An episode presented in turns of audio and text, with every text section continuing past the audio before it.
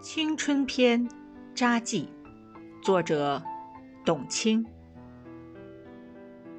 人生有一首诗，当我们拥有它的时候，往往并没有读懂它；而当我们能够读懂它的时候，它却早已远去。这首诗的名字就叫青春。青春是用来奋斗的，不是用来挥霍的。只有这样，当有一天我们回首来时路，和那个站在最灿烂的骄阳下曾经青春的自己告别的时候，我们才可能说：“谢谢你。”